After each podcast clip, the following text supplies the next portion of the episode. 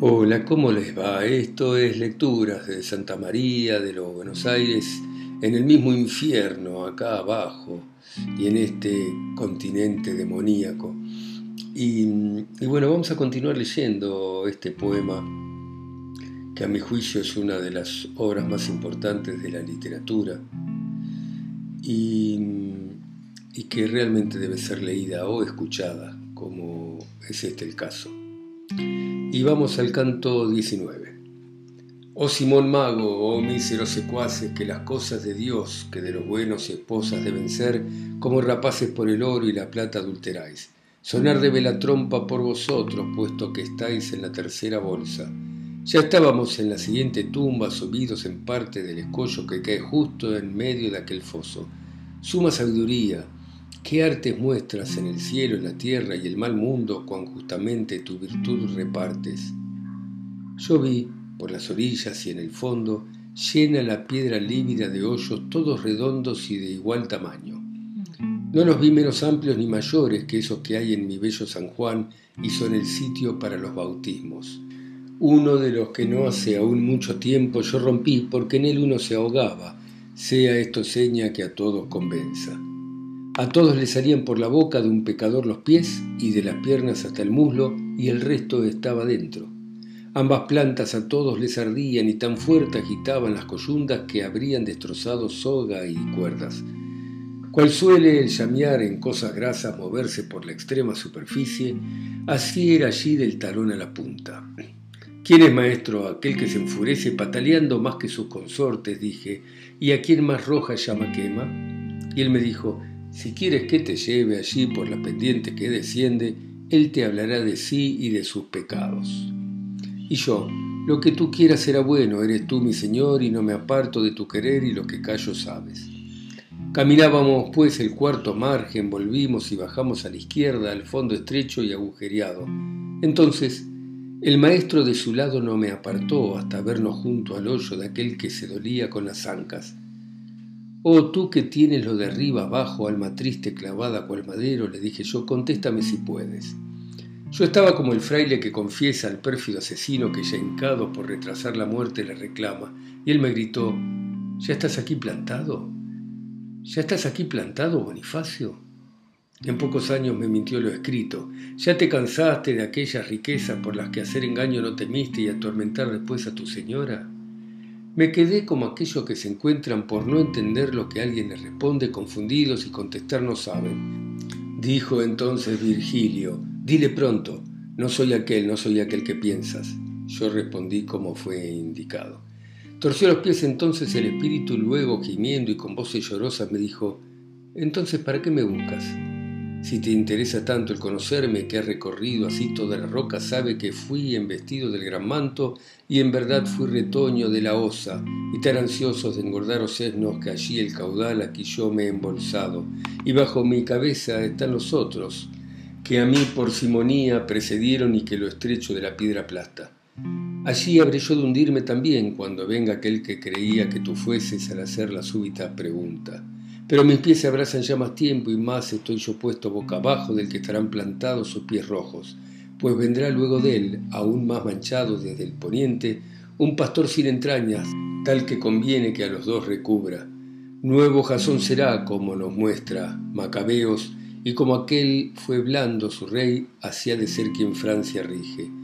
No sé si fui yo loco en demasía, pues que le respondí con tales versos, Ah, dime ahora, ¿Qué tesoros quiso nuestro Señor antes de que a San Pedro le pusiese las llaves a su cargo? Únicamente dijo, ven conmigo. Ni Pedro ni los otros de Matías, oro ni plata cuando sortearon el puesto que perdió el alma traidora. Quédate ahí, que estás bien castigado y guarda las riquezas mal cogidas que atrevido te hicieron contra Carlos. Y si no fuera porque me lo veda el respeto a las llaves soberanas que fueron tuyas en alegre vida, usaría palabras aún más duras, porque vuestra avaricia daña al mundo hundiendo al bueno y ensalzando al malo.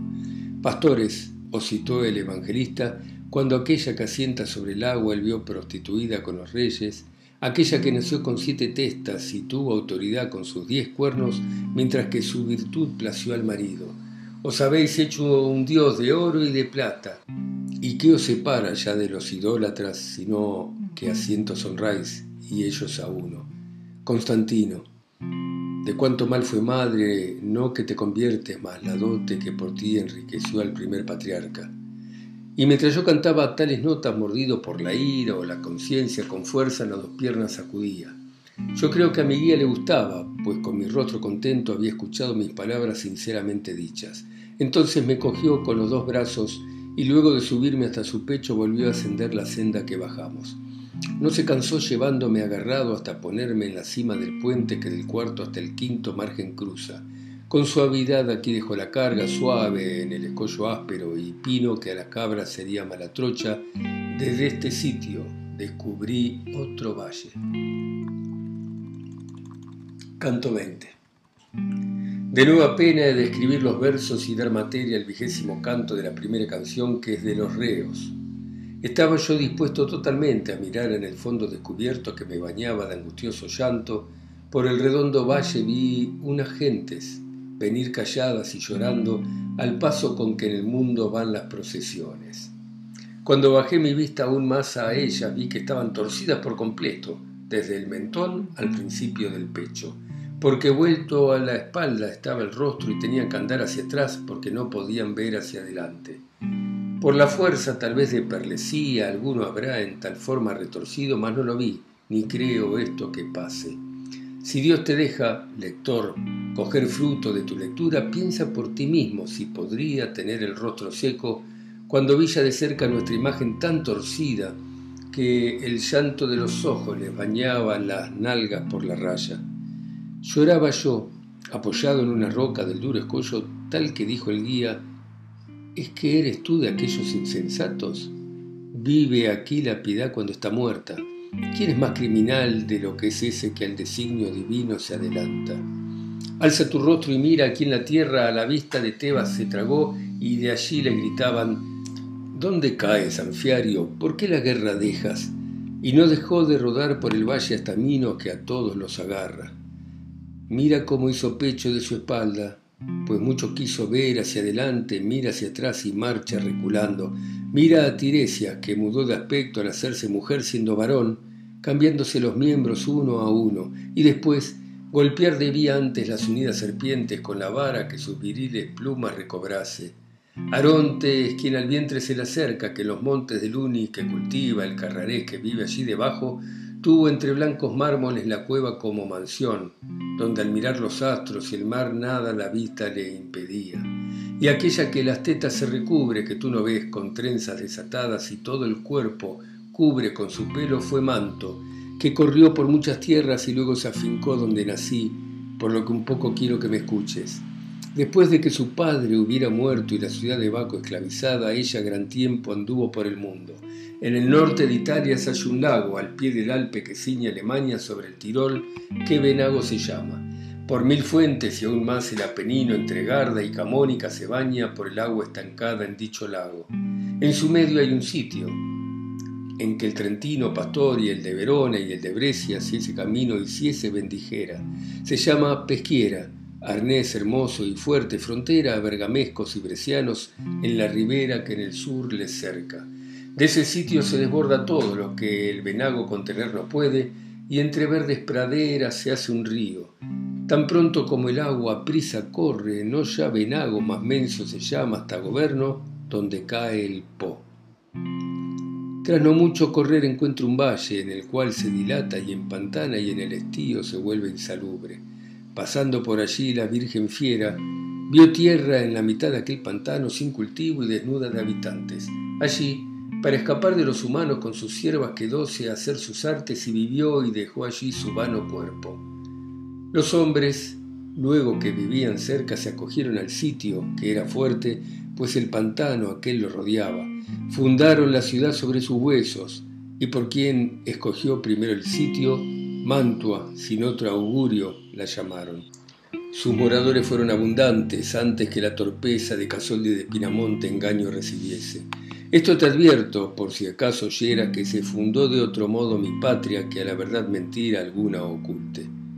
Y yo, maestro, tus razonamientos me son tan ciertos y también los creo que apagados carbones son los otros. Mas dime, de la gente que camina, si ves alguna digna de noticia, pues solo eso mi mente se ocupa. Entonces dijo, aquel que desde el rostro la barba ofrece por la espalda oscura fue, cuando Grecia falta de varones tanto que había apenas en las cunas augur y con calcante dio la orden de cortar en Auli de las amarras, se llamaba Euripilo, y así canta algún pasaje de mi gran tragedia. Tú bien lo sabes, pues la sabes toda.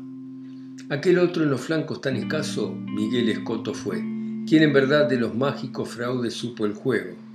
Mira a Guido Bonatti, mira a Asdente, que haber tomado el cuero y el bramante ahora quería, más tarde se acuerda y a las tristes que el uso abandonaron las agujas y ruecas por ser magas y hechiceras con hierbas y figuras. Mas ahora ven que llega ya al confín de los dos hemisferios y a las ondas bajo Sevilla Caín con las zarzas. Y la luna ayer noche estaba llena, bien lo recordarás, que no fue estorbo alguna vez en esa selva oscura. Así me hablaba, y mientras caminábamos. Canto 21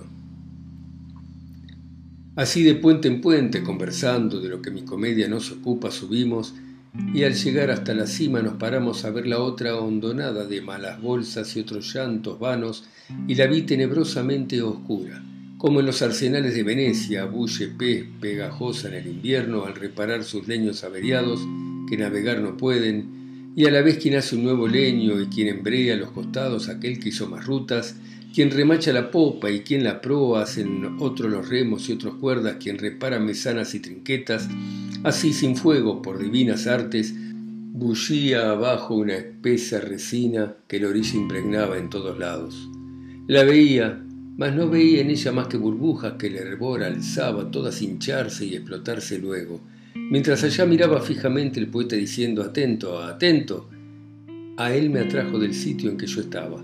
Me volví entonces como aquel que tarda en ver aquello que de huir conviene y a quien de pronto le acobarda el miedo, y por mirar no demora la marcha, y un diablo negro vi tras de nosotros que por la roca corriendo venía. Ah, qué fiera su apariencia tenía y parecían cuán amenazantes sus pies ligeros, sus abiertas alas.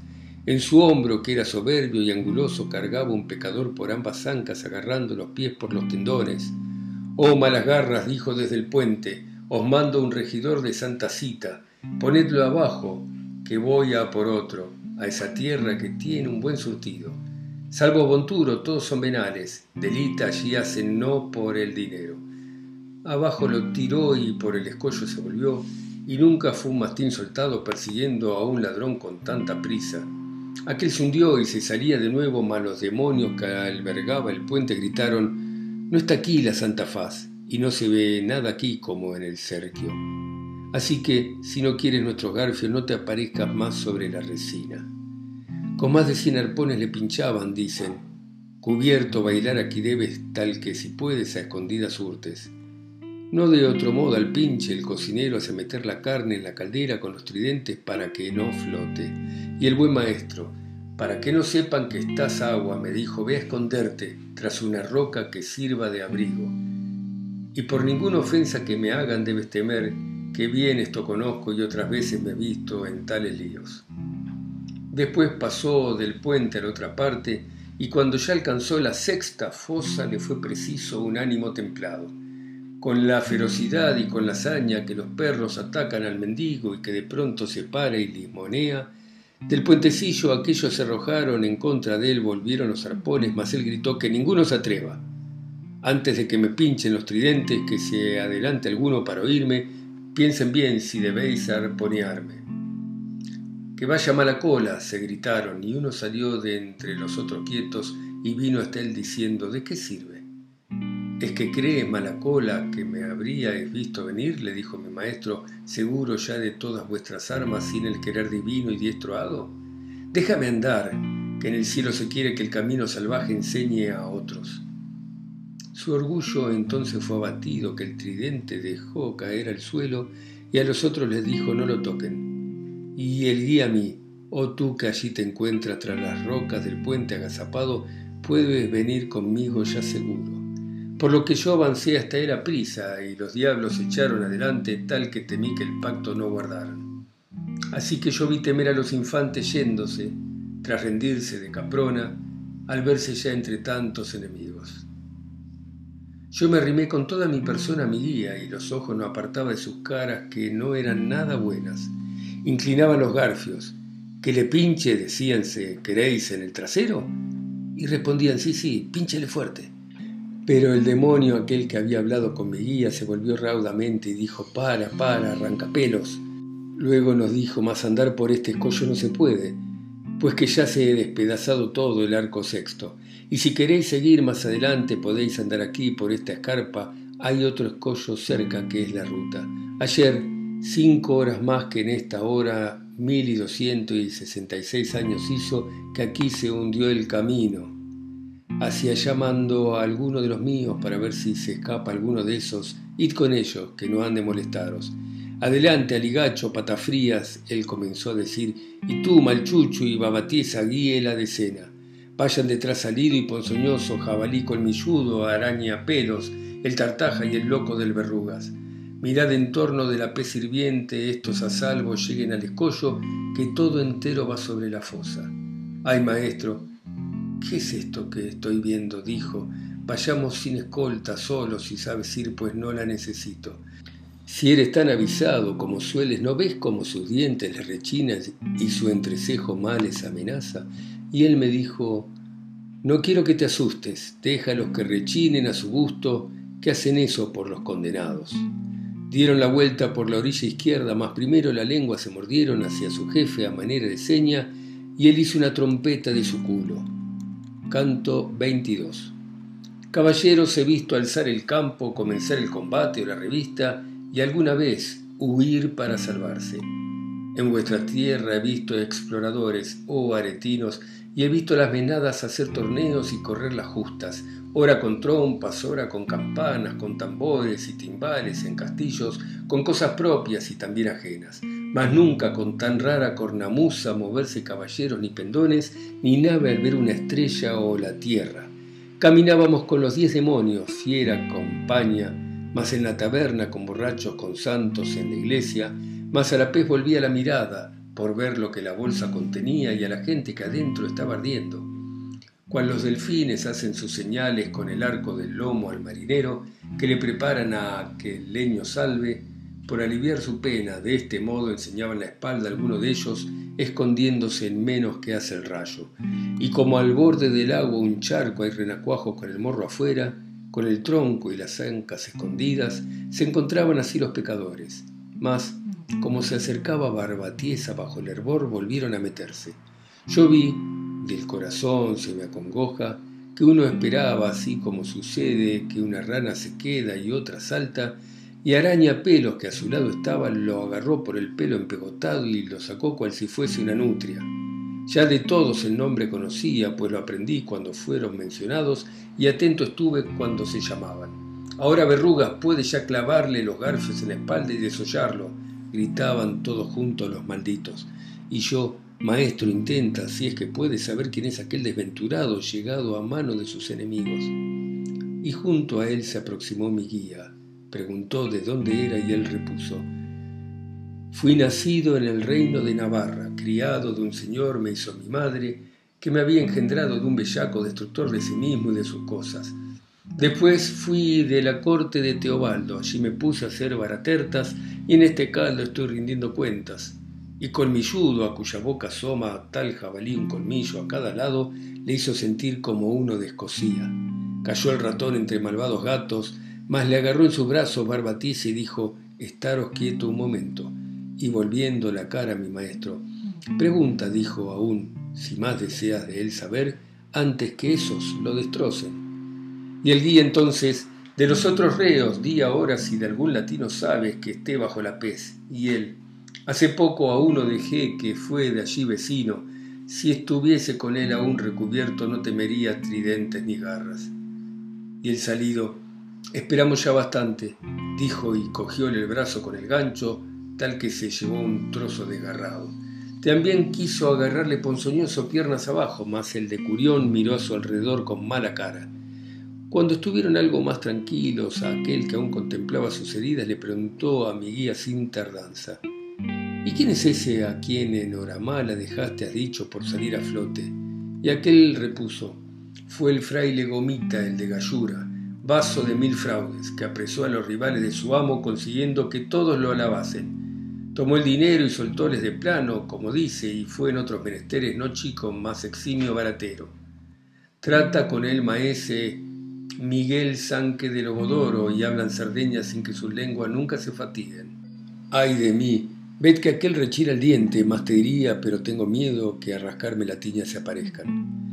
Y vuelto hacia el tartaja, el gran preboste, cuyos ojos herir le amenazaban, dijo, Hazte un lado, pájaro malvado. Si queréis conocerles o escucharles, volvió a empezar el preso temeroso, haré venir toscanos o lombardos, pero quietos estén los malas garras, para que éstos no teman su venganza y yo, siguiendo en este mismo sitio, por uno que soy yo, haré venir siete cuando les sirve, como acostumbramos a hacer cuando del fondo sale alguno. Malchucho en ese instante alzó el hocico, moviendo la cabeza, y dijo, ved qué malicia pensó para escaparse. Mas él, que muchos trucos conocía, respondió, ¿malicioso soy acaso cuando busco a los míos más tristeza? No se aguantó al ligacho y, al contrario de los otros, le dijo, si te tiras, yo no iré tras de ti con buen golpe, mas batiré sobre la pez las alas. Deja la orilla y corre tras la roca y veremos si tú nos aventajas. Oh tú que lees, oirás un nuevo juego, todos al otro lado se volvieron y el primero aquel que era más contrario. Aprovechó su tiempo el de Navarra, fijó la planta en la tierra y en un punto dio un salto y se escapó de su preboste y por esto culpables se sintieron más aquel que fue causa del desastre que se marchó gritando ya te tengo. Mas de poco valió, pues que el miedoso no alcanzaron las alas. Este se hundió y aquel alzó volando arriba el pecho. No de otro modo el ánade de golpe, cuando el halcón se acerca se sumerge y este roto y cansado se remonta. Airado patafrías por la broma, volando atrás lo tomó deseando que aquel huyese para armar camorra y al desaparecer el baratero volvió las garras a su camarada, tal que con él se enzarzó sobre el foso. Fue el otro gavilán bien amaestrado, sujetándole bien, y ambos cayeron en la mitad de aquel pantano hirviente. Los separó el calor a toda prisa, pero era muy difícil remontarse, pues tenía las alas pegajosas. Barbatiesa, enfadado cual los otros a cuatro hizo volar a la otra parte, todos con garfios y muy prestamente, por un lado y por otro descendieron. Echaron garfios a los atrapados que cosidos estaban en la costra y así enredados los abandonamos. Bueno, muy bien, dejamos acá este hermoso infierno de nuestro querido Dante y seguimos mañana, ustedes escuchando en algún continente, en algún país, en alguna ciudad, en algún lugar y yo acá solo en Santa María de los Buenos Aires. Chao.